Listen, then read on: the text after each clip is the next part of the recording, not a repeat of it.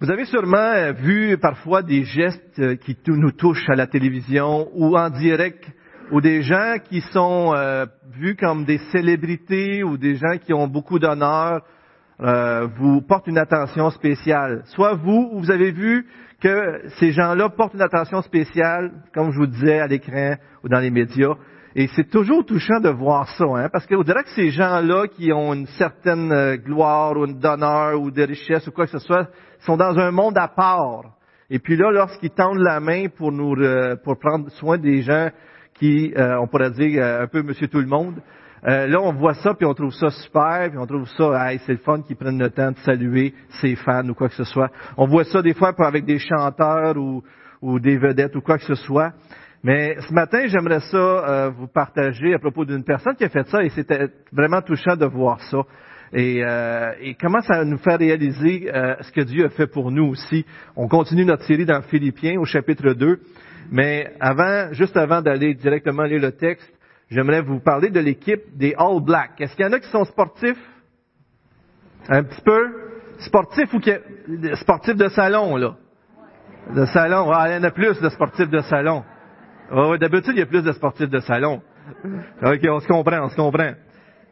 Yann Richard m'a aidé là-dessus, Monsieur Richard. les Richard, il aime bien le sport.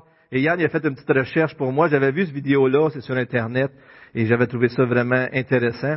Mais les All Blacks sont, depuis 2009, sont la meilleure équipe de rugby. Vous connaissez ça de rugby un peu? OK, moi, je, je, je vous dis, je suis vraiment pas un spécialiste. Ils ont une très grosse équipe et dans leur pays, c'est comme des, grandes vedettes, un peu comme euh, nos, nos hockeyeurs ici au, Québec, euh, notre équipe des Canadiens. Et euh, c'est une équipe qui, fonctionne depuis les, années 1900. Ils ont gagné trois fois la Coupe du Monde. Et euh, M. Sonny Bill Williams est un joueur de rugby international néo-zélandais qui joue dans cette équipe. Et, et il y a eu avec eux des All Blacks ils ont gagné les éditions 2011 et 2015 de la Coupe du Monde de cette discipline-là un joueur bien apprécié. À l'autre mot, c'est un peu comme si euh, vous auriez un genre de Maurice Richard, là, tu sais, là. Peut-être au Québec, on comprendrait mieux comme ça. Hey! Le temple de la renommée, il y a quelqu'un de, célèbre, il y a un grand joueur, puis tout ça. Puis lui, ce, ce, monsieur-là, disons que c'est un grand joueur, un peu comme ça, un de nos grands joueurs de hockey. Et ça gagne des millions de ces gens-là, des fois, et tout ça. Fait que c'est des. Mais imaginez-vous Comment est-ce qu'un jeune enfant dans ce pays-là, qui regarde euh, M. Euh, Williams comme une vedette, qui voudrait devenir comme lui, comment est-ce que quand ça arrive, le championnat, leur équipe gagne, il y a des milliers de personnes dans la foule, et les autres, ils reçoivent les médailles, l'honneur, ils ont gagné le championnat du monde, c'est les, les lumières, c'est, c'est l'honneur, c'est les médailles, c'est les photos, c'est toutes ces choses-là, puis c'est la grosse affaire. Mais pour un jeune homme, des, des enfants qui, qui dit, hey, ça, j'aimerais ça devenir un joueur, comment c'est énorme pour ces enfants-là. Mais c'est quand même inaccessible souvent, hein, ils sont comme séparés. Mais on va voir un petit vidéo qui dure moins de deux minutes, là, mais d'une situation qui est arrivée, euh, qui est quand même très intéressante, qui nous, qui nous parle un petit peu, euh, vous allez voir après, euh, comment ça peut nous pointer un peu vers Jésus-Christ. Écoutons ça ensemble.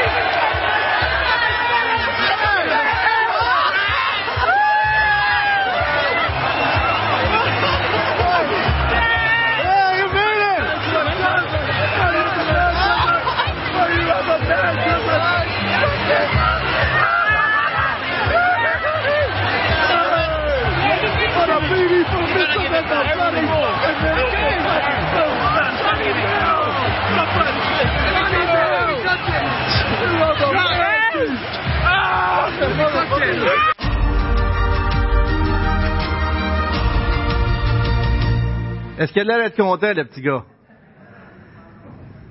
Quand on y pense, lorsqu'on regarde la vidéo comme ça, on, vous avez compris qu'il a pris sa médaille qu'il avait, a donné au petit gars. Quand on y pense, euh, c'est en, je pense en anglais d'Angleterre ou quelque chose comme ça, en tout cas peu importe, mais vous avez, je pense qu'on n'a pas besoin de comprendre pour voir ce qui se passe, hein? On n'a pas besoin de comprendre le langage pour comprendre. En tout cas, euh, c'est Sonny qui a fait le travail, qui a été sportif, qui, a, avec son équipe qui ont gagné. C'est lui qui a fait tous les efforts. C'est lui qui méritait les honneurs. C'est lui qui a tout fait pour, recevoir cette médaille-là. Et si vous avez regardé les Olympiques dernièrement, les entrevues, les gens reviennent avec leur médaille des Olympiques, puis ils chérissent ça. Vous avez vu le petit gars, hein? Il embrasse la médaille, puis toutes ces choses-là. Euh, mais tout ce que je veux faire, tout ce que je voulais faire réaliser avec toute cette vidéo-là, c'est que c'est l'idée que c'était Sonny Bill Williams qui, qui, était supposé de recevoir tous les honneurs puis tout ça. Mais à un moment donné, ce jeune homme-là qui est sorti, il s'est fait plaquer au sol par le gardien. Vous avez vu ça? Il s'est fait retenir. Et puis, en d'autres mots, lui, le gardien, il devait protéger pour pas qu'il y ait des, des gens même qui sautent dessus. Mais Sonny est arrivé, il, a, dit non, non, il s'en occupe. Là, il a pris soin du jeune homme. Et non seulement ça, il dit, vais te reconduire auprès de tes parents. Et après ça, il arrive auprès de tes parents, il pogne sa médaille, puis il donne. C'était. Euh, puis là, à un moment donné, à la fin, on regarde même plus M. Williams, mais tout ce qu'on voit, c'est le petit gars avec la médaille. Pas vrai? Est-ce que vous ne trouvez pas que ça ressemble à quelque chose qu'on vit avec le Seigneur Jésus, pas vrai? C'est lui, c'est nous autres qui aurions dû être plaqués au sol. On méritait le jugement, on méritait d'être punis, tout ça. Et là, Jésus est venu, il est arrivé, il nous a tendu la main. Et lui, il a tout accompli les efforts, il a tout fait l'œuvre et il est arrivé, puis il nous a remis le salut que, et cet honneur que lui méritait, il nous a donné tout ça gracieusement. Et, et, on a obtenu la médaille, si vous voulez, ou le salut en Jésus-Christ. Et c'est quelque chose de grandiose, pas vrai? Mais si ce jeune homme-là se réjouit de cette façon-là de recevoir une médaille d'homme, à combien plus forte raison, nous, nous, on devrait se réjouir et être dans la joie, exploser de recevoir du Créateur de l'univers ce salut éternel. Pas vrai? Mais on n'est pas de l'air sûr le matin. Oui, c'est vrai. On devrait se réjouir. C'est comme ça, hein? On oublie rapidement tout ce que Dieu a fait pour nous, mais Dieu a fait tellement de grandes choses. Et on écoute un, un, bout comme ça, puis on comprend, c'est la gloire des hommes, puis tout ça, puis je suis pas en train de dire qu'il faut euh, mousser ces choses-là, mais la réalité, c'est que ça nous touche de voir ça. Quelqu'un qui part, puis il y avait tout ça, mais pour lui, la médaille était moins importante, ou recevoir sa gloire, ou son confort, était moins importante que de prendre soin de ce jeune homme-là. Il l'a pris, il en a pris soin, il a été le reconduire à ses parents pour être sûr que tout est correct. En plus, il donne la médaille. Le petit gars, hey, ça a fait quelque chose sur Internet, toute cette situation-là. Mais Jésus a fait tellement plus pour nous. Jésus a quitté le ciel, lui qui était Dieu, il a laissé toute cette gloire, toute cette relation parfaite qu'il avait avec le Père et le Saint-Esprit, il a laissé en quelque sorte, on dirait dans notre langue, son confort, cette, euh, cette béatitude, cette magnificence là-haut, et il a quitté tout cela parce qu'il a vu notre misère et il s'est incarné. Il a vécu la vie parfaite qu'on aurait dû vivre. Il a même été jusqu'à nous servir en, donnant sa vie sur la croix. Et il nous a remis ce salut éternel-là. Et Dieu l'a élevé au-dessus de tout nom. C'est ce qu'on va voir ce matin encore. La suite, on pourrait dire, une suite du message de Jean-François de la semaine passée. Je vous invite à tourner dans Philippiens 2. Et pendant que vous tournez, je fais juste vous faire remarquer, est-ce que M. William a eu moins d'honneur parce qu'il a remis les honneurs à ce jeune homme-là? Non, hein? Au contraire. Regardez, ce matin, on souligne ce qu'il a fait à quelque part parce qu'il a justement renoncé à son honneur puis il l'a remis à quelqu'un d'autre. Mais, pour moi, je trouve extraordinaire qu'il ait fait ça. Dans Philippiens 2, chapitre, 1, euh, verset, chapitre 2, verset 1 à 11, on va lire ça ce matin. On va s'arrêter les versets 3 à 11 plus spécifiquement. Mais on va voir euh, le cœur de l'Évangile ce matin, encore une fois, qui nous parle de cette humilité. Comment vivre l'humilité de l'Évangile en imitant Christ? La parole de Dieu nous dit, si donc il y a quelque consolation en Christ, s'il y a quelque soulagement dans l'amour, s'il y a quelque communion d'esprit, s'il y a quelque compassion, quelque miséricorde, rendez ma joie parfaite, ayant un même sentiment, un même amour, une même âme, une même pensée. Ne faites rien par esprit de parti ou par vaine gloire, mais que l'humilité vous fasse regarder les autres comme étant au-dessus de vous-même. Que chacun de vous, au lieu de considérer ses propres intérêts, considère aussi ceux des autres.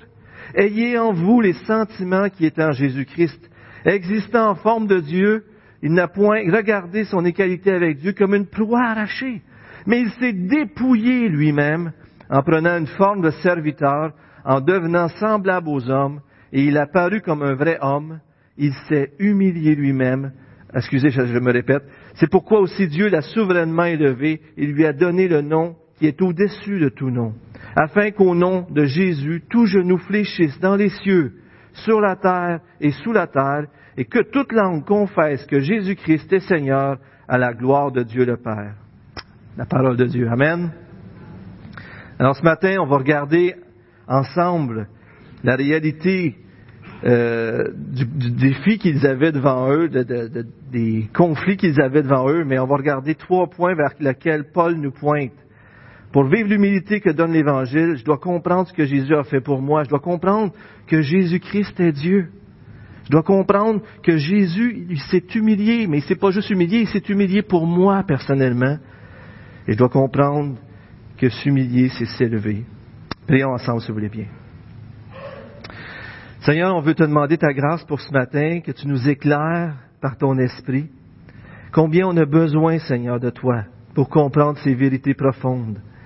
Seigneur, il me semble que je ne les touche que du bout des lèvres. Et euh, aujourd'hui, je dois en parler. Alors, Seigneur, euh, dépasse l'humain, dépasse-nous, Seigneur, et fais-nous saisir euh, la préciosité de l'œuvre que tu as fait pour nous et comment ce que tu as fait pour nous est la clé pour marcher dans l'humilité. Seigneur, accompagne-nous ce matin. Parle à nos cœurs et qu'on puisse te voir encore plus grand en sortant d'ici. Au nom de Jésus-Christ. Amen. Les Écritures nous, euh, euh, comme Jean-François nous parlait la semaine passée, que l'importance de l'unité euh, va tenir du fait de notre humilité. Si on n'est pas humble, ça va dur de marcher dans, l'unité. Euh, si on n'est pas humble, ça va dur de marcher dans l'unité et de servir les autres. Mais on a tellement besoin de cette humilité. Mais comment faire pour l'avoir? En fait, Paul parle au début d'avoir le même sentiment, le même amour, etc., d'être un, mais on voit quelques chapitres plus loin, au chapitre 4, que Évodie et Saint-Tiche sont des personnes de l'église de Philippe qui avaient des querelles.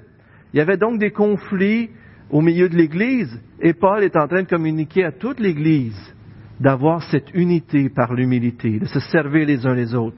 Fait que, il est en train de travailler sur un travail réel dans nos vies. Est-ce que vous croyez que c'est possible des conflits dans l'Église? Ça se peut-tu? Vous n'êtes pas d'accord? Ah, on n'a pas de l'air convaincu. Exactement. Est-ce que ça se peut que moi, moi ou vous, on puisse avoir un conflit dans l'Église? Certainement, pas vrai? Le cœur de l'homme étant ce qu'il est, s'il y en avait dans l'Église de Philippe et dans d'autres églises aussi, c'est certainement on peut l'en trouver ici. Et Paul veut travailler sur cet aspect d'humilité, cet aspect d'unité, et il veut donner un principe qui est très très important.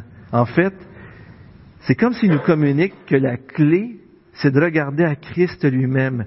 La clé pour l'humilité dans nos vies, pour atteindre cette unité, servir les uns les autres, de ne pas rester coincé dans la rivalité, dans l'orgueil, c'est de regarder à Christ, qui s'est humilié, qui s'est dépouillé lui-même, et après ça qui a été exalté par notre grand Dieu. Alors, si Christ a fait ça, combien plus nous-mêmes? En fait, lorsqu'on regarde, euh, lorsqu'on y réfléchit, euh, qui de nous euh, pourrait dire qu'il n'a jamais été orgueilleux? Et celui qui dit je suis humble, déjà on peut se demander s'il est vraiment humble, pas vrai? L'humilité, c'est quand même quelque chose, hein? Parce que si je travaille à l'humilité, je travaille sur quelque chose, donc je pourrais m'en vanter. Fait qu'est-ce que l'humilité, c'est quelque chose qu'on peut y travailler? Et puis, ce qui est intéressant, c'est que Paul, il, amène ça d'une façon, il dit, marcher dans l'humilité, marcher dans l'unité, tout ça. Puis tout de suite après, il dit, soyez comme Christ. C'est comme si, en d'autres mots, il est en train de communiquer que l'humilité, c'est comme un sous-produit de d'autres choses. Quelque chose que vous allez voir dans votre vie si vous regardez à la bonne place. Et là, il nous pointe nos regards vers Jésus-Christ et vers ce qu'il a fait pour nous. Et ça, c'est tellement magnifique de voir ça. En fait, si vous regardez le verset 3, on voit deux expressions. Et dans le verset, euh, dans le verset 3, vous voyez le verset qui dit, l'expression qui dit, ne faites rien par esprit de parti. Alors ça, c'est bien simple, c'est de créer la division en étant, euh, avoir un esprit qui prend pour un ou pour l'autre. Ou. Mais l'expression suivante est intéressante. Ça dit par vaine gloire. Et si vous allez dans, le, dans cette idée de gloire, si vous allez dans l'original, c'est un mot qui, c'est comme deux mots collés, mais c'est un, seul mot. Là. C'est dans le grec, c'est le kénodoxia. Et ça vient d'un mot kénodoxos. Là, kénosis, c'est de se vider soi-même. Et doxa, c'est gloire. Donc, se vider de gloire. Donc, c'est d'être, d'être, euh, d'avoir soif d'honneur et de gloire. En d'autres mots, ce qui crée des divisions au milieu de nous, c'est cet aspect qu'on a en nous-mêmes, qu'on recherche la gloire, on recherche l'honneur, on est avide de respect, on veut devenir quelqu'un d'important. Et c'est cet esprit. Je vous dis ça, le verset 3. Retenez ça, là, on va continuer, mais c'est juste pour dire qu'un peu plus loin, le mot revient ailleurs, et c'est très intéressant de voir que comment Dieu donne la réponse à travers ce texte-là pour se libérer de cet aspect-là, ce sentiment de ne pas compter, on veut avoir de l'importance, on veut pas être oublié, on veut pas être ignoré. Puis quand on y pense souvent, euh, c'est une réalité dans nos vies. Quand on creuse un peu plus, des fois, la première réaction lorsqu'on se querelle, on n'aime pas ça, on trouve ça injuste, quelque chose comme ça, mais pourquoi, si on creuse un peu plus loin, on se rend compte qu'on se sent rejeté, qu'on se sent ignoré, qu'on se sent abandonné? Il y a comme quelque chose de fort dans cette expression-là. La réalité, c'est que dès depuis la création, Dieu nous avait créés, on était dans la présence de Dieu, on avait la faveur de Dieu, on était bénis dans la présence de Dieu, on était comblés. Mais lorsqu'on a péché contre Dieu, Bien sûr, il s'est créé un vide, on sait, la culpabilité est arrivée, toutes ces choses, mais on a été coupé à quelque part dans notre relation avec Dieu, bien sûr, et ça, ça a créé ce, vide-là qu'on avait avec lui. Et on recherche ça depuis ce temps-là. Et l'homme a un vide qui veut combler, et bien sûr, c'est seulement Dieu et son œuvre à la croix qui peut nous aider. Mais on le recherche, et souvent ça s'exprime de cette façon-là. On veut l'attention des autres, on cherche à plaire aux, gens, on craint les hommes parce que ce qu'ils pensent de nous, c'est important. Euh, l'écrivain chrétien, euh, M. Lewis Smed, euh, a dit que cette soif de gloire-là, on pourrait l'appeler l'orgueil. Smed dit qu'essentiellement, que chaque fois que vous rencontrez une personne, vous vous demandez inconsciemment comment cette personne peut-elle contribuer à mon besoin de me prouver que je suis quelqu'un que je compte. Voilà une lutte constante, voilà la maladie, l'orgueil qui est une soif de gloire et la nécessité d'être respecté. Alors, les combats qu'on a au milieu de nous, des fois, se manifestent de toutes sortes de façons. Et quand on y pense, euh, est-ce que c'est pas vrai des fois qu'on tient à quelque chose, puis tant qu'on y tient, c'est là que la chicane arrive. Prenons juste euh, une question que je vous pose là, puis je vais vous emmener à répondre parce que quand on vient de parler de grec, tout ça, de même, c'est bon de changer de discussion puis vous faire parler pour vous réveiller là. Mais qu'est-ce qui fait quand, si je vous dis, admettons, comment se manifeste un esprit orgueilleux? Quand vous avez vu quelqu'un d'orgueilleux ou quand vous vous êtes vu orgueilleux, comment ça s'est manifesté? Faut, faut pas nommer de nom ce matin, c'est très important. Mais comment ça se manifeste l'orgueil? Qu'est-ce qui vous vient à l'esprit? Va avoir raison. C'est très bon, excellent. Je veux avoir raison. On s'isole? Ça se passe pas à ma façon, fait que je m'isole. Oui. On demande pas d'aide à personne, on va s'arranger. Vas-y, Lise. Eh, exactement. Là, tu viens de résumer tous mes arguments quasiment. Là. Fait que, mais c'est excellent. On, souvent, on, abaisse les autres, puis on veut se remonter, on met les gens en dessous de nous. Monsieur Richard? Le contrôle des autres. Oh, on veut que ça se passe à notre façon. C'est quoi ça, hein? Monsieur Randina? Oh, non, non, donne-moi-les pas. On peut se nommer, mais...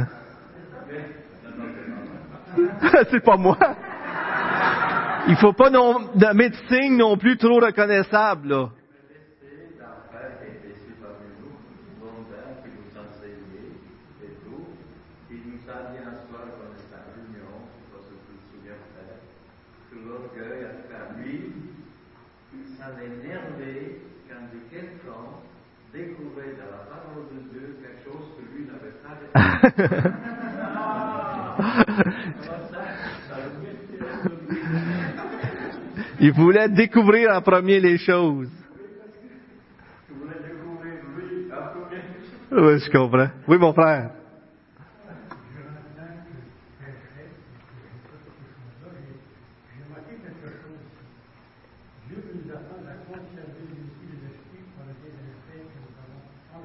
Amen.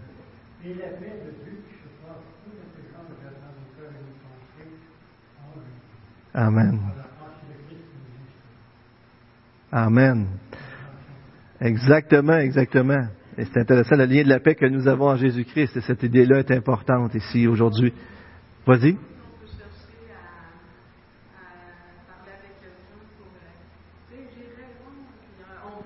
Exactement.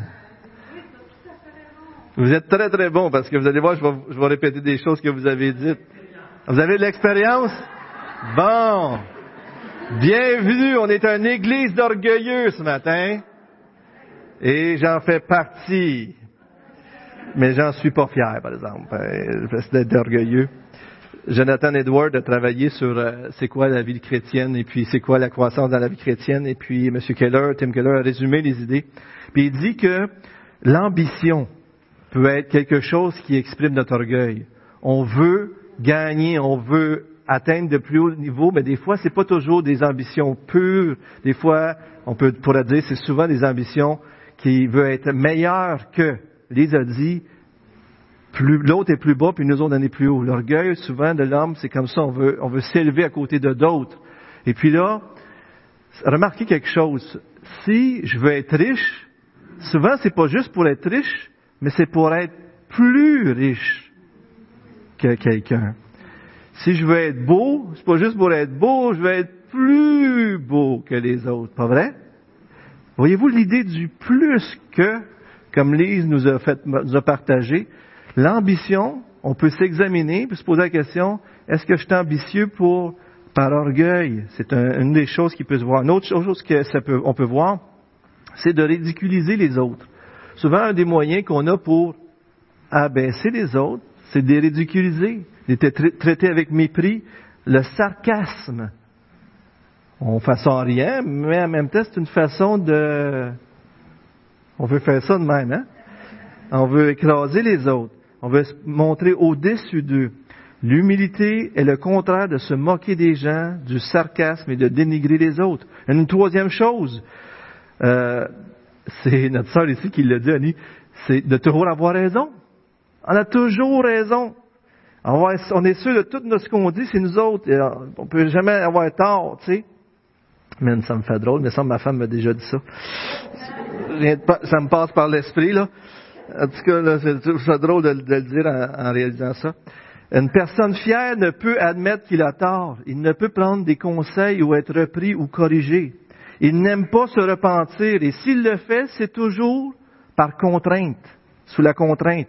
Il n'est pas disposé à apprendre et à changer d'avis. Il n'écoute pas. C'est dur, ça, hein? Une quatrième chose qu'il disait, c'est que l'humilité, c'est d'être, c'est l'inverse que d'être conscient de soi. Des fois, on pourrait penser, on aurait pu parler ce matin que l'orgueil se manifeste souvent par l'arrogance. Mais se dénigrer soi-même, attirer l'attention sur nous peut être une forme d'orgueil aussi. Parce que des fois, on se dénigre, on, est dur avec soi-même, mais on est en train d'attirer l'attention sur nous et en se faisant sentir inférieur, les autres peuvent aussi se sentir mal. En tout cas, c'est une façon aussi qu'on a de pouvoir euh, être absorbé par nous-mêmes. Donc, le dégoût et la haine de soi gardent l'homme concentré sur lui-même et peut être un moyen d'attirer l'attention des autres sur nous. En fait, c'est très intéressant de penser ça parce que euh, un sentiment d'infériorité ou de supériorité peut être poussé par l'orgueil les deux. C'est quelque chose, hein? Alors une personne peut sembler s'abaisser, mais peut le faire par orgueil. On est capable, nous autres, hein?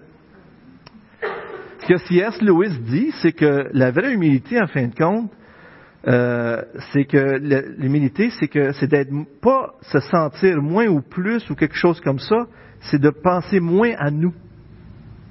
L'humilité, c'est d'être rempli moins de nous-mêmes, mais de penser plus aux autres qu'à nous-mêmes. On voit le texte de Philippiens ici. Et euh, c'est moins être concerné par soi-même. L'humilité est à l'opposé de la conscience de soi. La vraie humilité, c'est s'oublier soi-même. Et pensons-y, on a vu la vidéo tantôt, mais pensons à Jésus-Christ, qu'est-ce qu'il a fait pour nous? Il était dans la gloire, il avait une relation parfaite avec Dieu, tout allait bien, mais il a jugé plus important notre salut que son bien-être. Il s'est, euh, le passage le dit comme ceci, il s'est dépouillé de la gloire et de tous ces privilèges-là qu'il avait, il s'est dévêtu pour nous revêtir. Il, il a abandonné cette gloire-là pour venir nous sauver, pour venir à notre rencontre. Il a pensé moins à, lui puis à tout ce qui était pour faire face qu'à nous.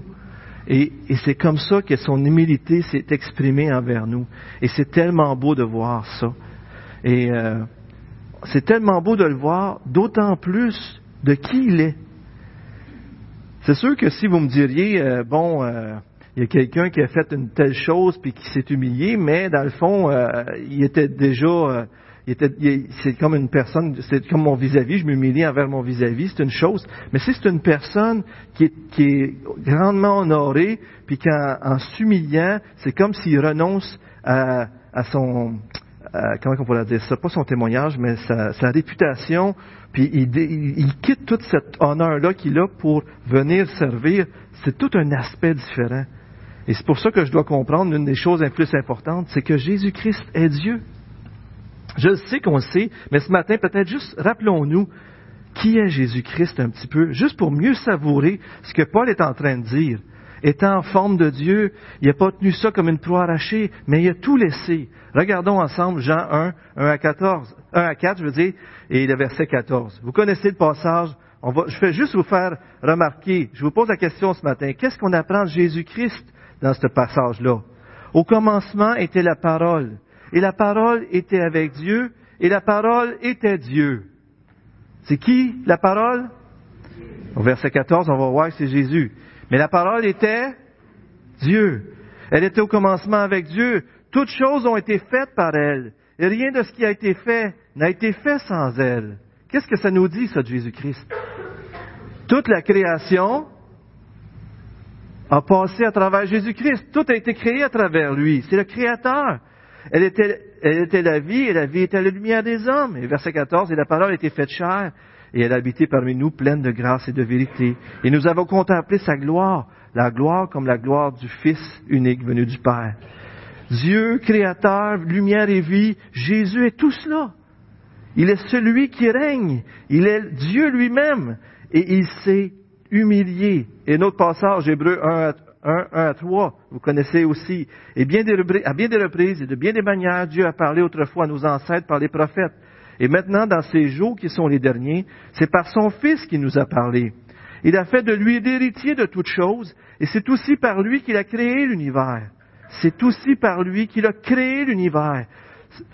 Le Fils est le rayonnement de la gloire de Dieu et l'expression parfaite de son être. Il soutient toutes choses par sa parole puissante et après avoir accompli la purification des, péchés, il siège dans les cieux à la droite du Dieu suprême. Il y a tellement de choses dans ce passage-là. Il est héritier, il est créateur. C'est lui, Jésus-Christ, qui présentement soutient l'univers. Et il est notre sauveur. si on veut le résumer.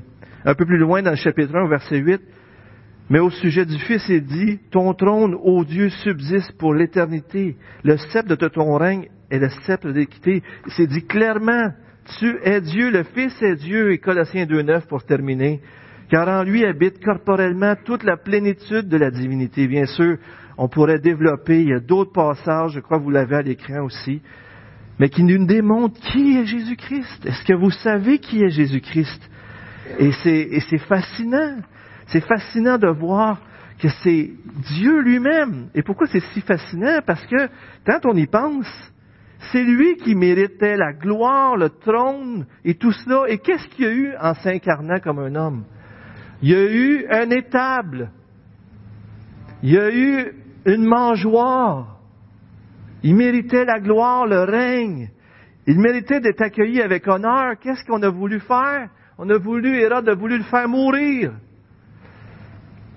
Il méritait qu'on l'écoute, qu'on lui obéisse. Et son peuple l'a rejeté, il l'a maltraité. Il méritait notre adoration. Il a eu notre haine et la crucifixion. C'est lui qui était destiné à régner dans la gloire éternelle et il est devenu un serviteur pour vous et moi, pour moi, Donald. Il a quitté le ciel, frères et sœurs. Et je voulais, il faut, je voulais qu'on s'arrête sur cet aspect de, cette, de, la divinité de Christ parce que c'est tellement important. C'est, si on réalise pas, si on pense que c'est juste un maître ou c'est quoi que ce soit, quelqu'un de grand, on comprend pas. C'est Dieu lui-même qui devait être glorifié, qui devait être adoré, qui devrait être servi, obéi, qui s'est fait homme et qui est devenu un serviteur. Et c'est ça l'humilité. C'est tellement beau. Jésus a donné une priorité plus grande à nous et à notre salut qu'à son bien-être éternel. John Piper dit, l'humilité, c'est mourir chaque jour par amour pour les autres. N'est-ce pas ce que Christ a fait? C'est tellement important qu'on comprenne cet aspect de qui est la personne de Christ pour saisir que ce qu'il a fait pour nous est tellement grandiose. En fait, en fait, si on ne le comprend pas, euh, il y a quelque chose qu'on passe à côté parce qu'il s'est dépouillé, il s'est dépouillé. Pourquoi? Pour nous revêtir, il s'est dépouillé, il s'est humilié, et c'est là qu'on va comprendre la grandeur du salut qu'il nous a fait. Il s'est humilié, et vous savez, quand on pense à ça, quand on regarde les photos dans, dans, des, dans des choses à propos de Jésus, avez-vous déjà vu des gens qui ont imagé Jésus? Vous avez déjà vu ça? Hein? Ils font des photos de Jésus, quand on voit Jésus, il y a quelque chose d'extraordinaire qui apparaît souvent quand on voit Jésus? Un auréole, hein? Où il, y a comme, euh, il est comme fluorescent. Tu sais, il est comme fluorescent là, de lui. Sur les photos, avez-vous déjà vu ça? Mais si on aurait rencontré, si on aurait été du temps de Jésus, puis on regarde les Écritures, là, on aurait dit, ah, les apôtres, les, Jésus est là avec ses apôtres. Ouais, mais c'est qui Jésus? Probablement, on aurait posé la question. C'est qui Jésus? Parce qu'il s'est tellement humilié qu'il était venu sans une gloire, le L'Oréal, puis toutes ces choses-là. C'est un homme comme vous et moi. Il était parfaitement homme. Savez-vous quand est-ce qu'on reconnaissait que c'était plus que juste un homme? Quand il ouvrait la bouche. Quand il faisait des choses extraordinaires. Quand il calmait la tempête. Quand il guérissait. Quand il ressuscitait. Quand il savait les choses des autres. Mais quand il ouvrait la bouche, vous vous en souvenez des, gardes, du temple, je crois qu'il avait dit, nul homme n'a jamais parlé comme cet homme. C'est drôle, hein? ça nous fait parler aux Écritures. Hein? C'est un livre qui pourrait paraître bien ordinaire, tout ça. Mais lorsqu'on lit, on l'ouvre puis on lit, c'est un livre extraordinaire qui nous parle, pas vrai? Mais Jésus est venu comme un homme. Il a parlé comme un homme. Il a vécu comme un homme. Mais il était pleinement Dieu en même temps. Donc non seulement Jésus était Dieu, mais il s'est humilié, devenu un homme. Et une scène particulièrement frappante que vous connaissez probablement, bien sûr, vous connaissez lorsque Jésus est dans le bateau et c'est la tempête et les, disciples ont peur de mourir. Vous vous en souvenez de euh, cet épisode-là? Et qu'est-ce qui se passe? Les disciples, ils essayent de faire, c'est des marins, là. il y a des marins là-dedans, ils sont super bons, mais ils ont peur de mourir, c'est grave, on en a parlé cet été. Mais Jésus, qu'est-ce qu'il fait? Il dort. Il dort dans le bateau. Alors les disciples le réveillent, mais disent, qu'est-ce que tu fais? On est en train de mourir. Mais pourquoi Jésus pouvait dormir, vous pensez? Parce qu'il était fatigué? Qu'est-ce que vous en dites? C'est un être humain, il était fatigué. Là, il se lève, il se réveille, puis là, il dit quelque chose, il calme la tempête et le vent d'une parole. À un moment donné, on voit l'humanité de Jésus, il est fatigué, il dort, et l'instant d'après, on voit le Dieu omnipotent qui contrôle la création. C'est pas extraordinaire, ça? C'est tellement beau de voir ça, c'est tellement grandiose. Et je vais juste vous donner quelques points rapidement que M. Wayne Grudem a donné dans son théologie systématique. Pourquoi c'était si important que Jésus soit un homme, pleinement homme? Premièrement, pour nous représenter et obéir à notre place. Un ange ne pouvait pas représenter l'humanité. Il fallait que ce soit un homme pour qu'il nous représente et pour qu'il obéisse. Pour être un sacrifice substitutif, il fallait qu'il soit un homme pour mourir. Dieu ne peut pas mourir. Il fallait que ce soit un homme. Il fallait qu'il devienne un homme pour donner sa vie. Il fallait qu'il soit un homme. Il fallait aussi qu'il soit un homme pour être un médiateur entre Dieu et les hommes. Quel être mieux placé que si tu es Dieu et homme pour réconcilier l'homme avec Dieu? Pour accomplir le dessein éternel de Dieu de gouverner la création à travers l'homme. Et plus tard, dans sa grâce, nous régnerons en Jésus-Christ sur la création. D'autres raisons pour être un exemple pour nous. Une autre raison pour qu'on voit à quoi ça va ressembler notre résurrection. Et enfin, pour qu'il puisse être un grand prêtre compatissant. Il a été tenté en toutes choses. Dieu ne peut pas être tenté, Jacques nous dit. Et pourtant, Jésus a été tenté. Comment on met ça ensemble? Jésus était homme parfaitement. Jésus était Dieu. Il n'a jamais péché. Maintenant, pourquoi était-il nécessaire que Jésus soit Dieu? Trois raisons que je vous donne. Seul quelqu'un qui est un Dieu infini pouvait porter les péchés de tous ceux qui croiraient en lui. Il fallait qu'il soit Dieu pour porter tous nos péchés. Le salut vient de l'Éternel, nous dit Jonas. Aucune créature ne pouvait sauver l'homme, il fallait que ce soit Dieu. Seul quelqu'un qui est vraiment et pleinement Dieu pouvait servir de médiateur entre Dieu et les hommes. Parce qu'il est Dieu, c'est lui qui peut nous ramener à Dieu. Parce qu'il est Dieu, c'est lui qui peut parfaitement nous le révéler. Voilà celui qui a tout quitté pour nous ramener à lui. Voilà l'argument de Paul. Paul il dit, soyez humbles. Puis voulez-vous je vous dise pourquoi vous devez être humble? Regardez ce que Jésus-Christ a fait pour vous. Vous savez, euh, le, des fois quand on se, on chicane, je ne sais pas vous autres, mais euh, on se chicane, puis là, on tient notre bout. Puis tant qu'il y en a un, quand on tient notre bout, il y a pas de, on se, on se réconcilie pas, pas vrai? Puis il y en a des fois qui tiennent leur bout plus longtemps que d'autres, hein? Si vous riez, peut-être euh, vous savez c'est quoi, hein? Non, non, non, mais je faisais pas ça pour ça, là, mais. Ok, ok.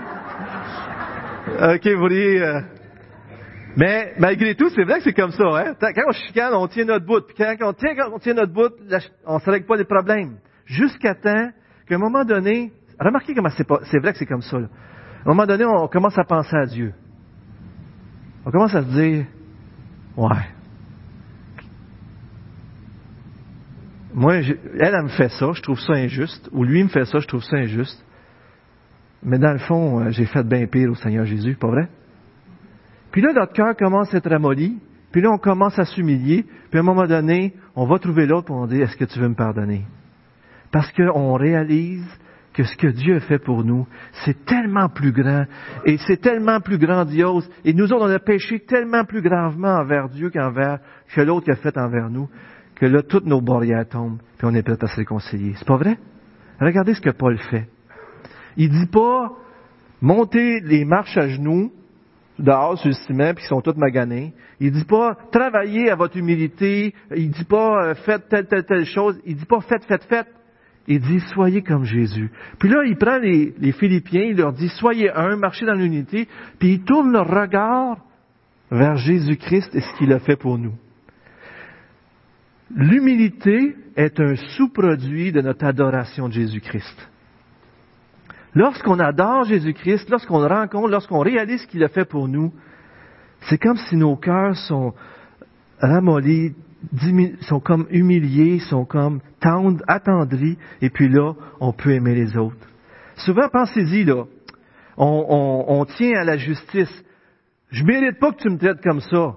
Tu devrais me traiter comme ça. Même la Bible dit que tu devrais me traiter comme ça. Hein? Des fois, quand, ça va pas bien en nous, en- dans un couple ou entre des gens, on va loin dans nos paroles. C'est pas vrai? On va loin des fois? Puis on dit des affaires, on va leur dire, écoute, là, t'es là, t'es, t'es seul dans ton lit, puis tu bougonnes, ou t'es seul dans, donne un coup de pied, voyons, pourquoi elle me fait ça, tu sais, puis t'es choqué, puis qu'est-ce qui vous vient à la tête tant que tu es choqué? C'est que tu justifies pourquoi que tu as raison d'être en colère. C'est vrai que c'est comme ça? On est là, puis c'est injuste tout ça. C'est injuste. Est-ce que c'était juste que Jésus quitte le ciel, s'incarne dans un être humain, devienne un serviteur, quitte la gloire, les honneurs, toutes ces choses, soit maltraité, rejeté par son peuple, et même soit obéissant d'aller jusqu'à la croix pour nous? Est-ce que c'était juste ça? C'était injuste. Vous voulez voir quelque chose d'injuste? La chose la plus injuste qui est arrivée, c'est ce que Jésus a vécu. Et il a vécu pour qui? Est-ce que quelqu'un peut dire pour moi? Il a vécu ça pour moi. Ça, c'est injuste. Alors, votre femme, votre mari, votre ami, les gens dans l'Église, ils vous traitent pas de la bonne façon. C'est injuste. C'est injuste, mais hein? À un peu partout, pas vrai? Ça arrive partout, hein? C'est injuste. Mais lorsqu'on se tourne vers Jésus-Christ, on n'a plus besoin de la justice. On n'a plus besoin de chercher à être juste, parce que lui l'a accompli pour nous. Je dois comprendre que s'humilier, c'est s'élever aussi. C'est très important. Je continue avec ça. S'humilier, c'est s'élever. Lorsque vous regardez euh, la finale du texte, on voit que Jésus-Christ a été élevé au-dessus de tout, au-dessus de tout nom. On l'a dit tantôt, cet homme-là qui a donné sa médaille semble avoir donné une certaine honneur et tout ça à ce jeune homme-là, mais honnêtement, les gens qui ont regardé faire cet homme-là, je suis sûr que leur estime a augmenté de Sonny, pas vrai? Est-ce que Dieu, en nous revêtant de cette grâce, de cet honneur, en nous sauvant, a diminué dans sa gloire? On peut pas, Dieu a toujours été glorieux, puis on peut pas donner plus de gloire, mais sa gloire a explosé à la croix. Sa gloire, elle a explosé dans le sens qu'on est plus clair pour nous que jamais, parce qu'il nous a aimés tellement. Et vous savez comment vient la guérison? De, cette, euh, de, de- de ce verset 3 qu'on a lu tantôt, quand je vous disais qu'au verset 3, c'était écrit une vaine gloire, cette- ce vide intérieur qu'on a depuis la chute, qu'on cherche à remplir, on veut l'honneur des gens, on voudrait que les gens nous donnent un respect, on voudrait que les gens nous traitent comme si on a de la valeur, on a l'impression d'être rien. Savez-vous quand est-ce qu'on la retrouve? Et c'est une, selon moi, des clés de l'humilité. C'est lorsque on s'humilie, c'est lorsqu'on reconnaît qu'on est pauvre en esprit et qu'on reçoit le royaume de Dieu en Jésus-Christ. Et lorsqu'on fait ça, c'est comme si tout ce qu'on recherche à part nos propres forces humainement, qu'on n'a jamais obtenu, que le vide est toujours là, lorsqu'on tourne vers Jésus-Christ, qu'on dit Seigneur, j'ai rien à t'offrir, mais c'est toi mon plus grand bien, on devient quelqu'un qui a, on réalise qu'on est quelqu'un qui a de la valeur aux yeux de Dieu. Voyez-vous comment c'est fou? C'est que, en tant qu'être humain pécheur, on a un grand vide et on, on crée des querelles parce qu'on est orgueilleux. Et cet orgueil-là vient d'un vide en nous, qu'on veut une honneur, on veut être aimé, on veut être quelqu'un d'important, tout ça. Mais lorsqu'on se tourne vers Dieu, lorsqu'on réalise que Jésus nous a tellement aimés en se donnant jusqu'à la croix, on réalise que Jésus a été prêt à mourir pour nous. On réalise qu'on a de la valeur, une telle valeur, on est aimé du Père et tout ça. Après avoir été tellement comblé, on n'a plus besoin de chercher la valeur des hommes, d'être honoré des hommes, d'être respecté des hommes. On est capable de renoncer à tout ce que les hommes pourraient nous offrir parce que le Dieu de l'univers nous a comblés en Jésus-Christ. Et lorsque vous avez déjà vécu ça, vous, avez été béni financièrement par Dieu, puis tout ça, puis vous dites, alors je vais te le donner. Ça vous dérange pas de donner parce que Dieu vous a béni abondamment. Ou vous avez été honoré souvent, puis là vous dites, ah, aujourd'hui, je veux, je veux que ce soit toi qui sois honoré. Vous vous retirez en arrière pour pas recevoir l'honneur. Pourquoi vous le faites? Parce que vous avez tellement reçu. Mais Dieu il était comblé au ciel. Il s'est dé, dépouillé pour nous combler, pour qu'à notre tour, comblé en Jésus-Christ, on puisse se dépouiller, s'humilier, parce qu'on a tout tellement en lui. Je ne sais pas si je m'explique bien, mais c'est tellement beau tout ça, c'est tellement grandiose, mes frères et sœurs. Dieu nous a tellement aimés, et pour être humble, on doit comprendre et adorer notre Sauveur et ce qu'il a fait pour nous. Et si on comprend ça, j'aurais pas de problème à vous, à laisser de la place aux autres, à donner, à, m'humilier, à, à, laisser de la, à pas penser tout le temps à moi, parce qu'il y a quelqu'un qui a pensé à moi, j'ai plus besoin de penser à moi. Maintenant, je veux être humble et penser aux autres. C'est pas beau tout ça? Peut-être, je ne sais pas si je suis clair tout le temps, mais je trouve ça tellement beau, c'est tellement génial. Parce que le mot euh, euh, on est vide puis on cherche la gloire. Le problème du verset 3, euh, le mot revient au verset 7. Et c'est cette idée de dépouiller lui-même. Alors, le mot grec, c'est kénos. Alors, Jésus s'est dépouillé. Alors, nous, on cherche la gloire, on est vide de gloire, puis Jésus, lui, s'est vidé pour nous combler, pour qu'on soit rempli.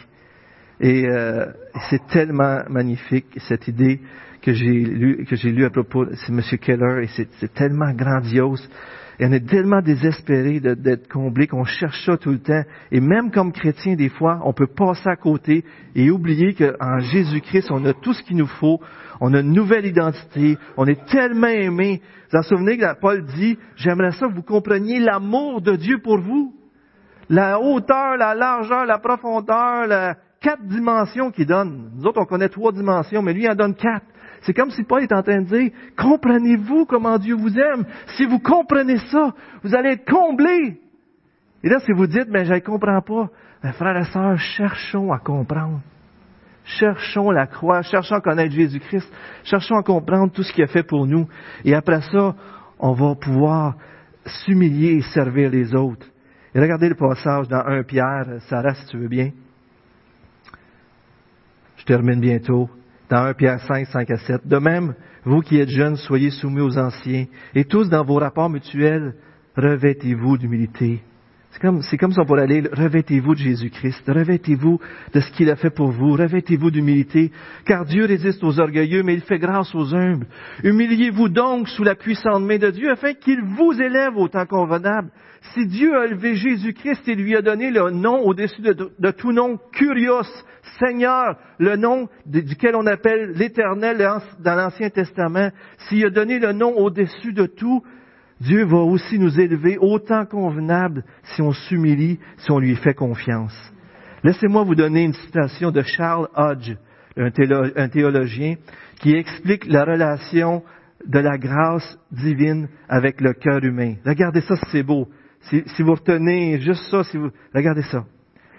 Les doctrines de la grâce humilient l'homme sans le dégrader et l'exaltent sans le rendre orgueilleux. C'est-tu beau ça? Les doctrines de la grâce humilient l'homme sans le dégrader et l'exaltent sans le rendre orgueilleux. Frères et sœurs, soyons des adorateurs de Jésus-Christ et l'humilité va naître dans votre vie. Soyons comblés, réalisons tous tout l'amour qui nous a aimés et on va à notre tour être capable de nous humilier. Même si c'est dur parfois, on va comprendre, ça va devenir facile parce que Jésus l'a fait pour nous. On va le faire avec joie. Et puis là, comme Philippiens 2.15 le dit, on va devenir des flambeaux qui brillent dans ce monde. Parce que ce monde va voir quelque chose de différent. Non pas parce que c'est nous qui méritons la gloire, on va être humble et les gens vont voir notre humilité. Et s'ils nous en parlent un jour, on va pouvoir leur dire, c'est pas à cause de moi. C'est parce que lui est dans ma vie puis il a tout fait pour moi. C'est lui qui mérite la gloire. Amen? Prions.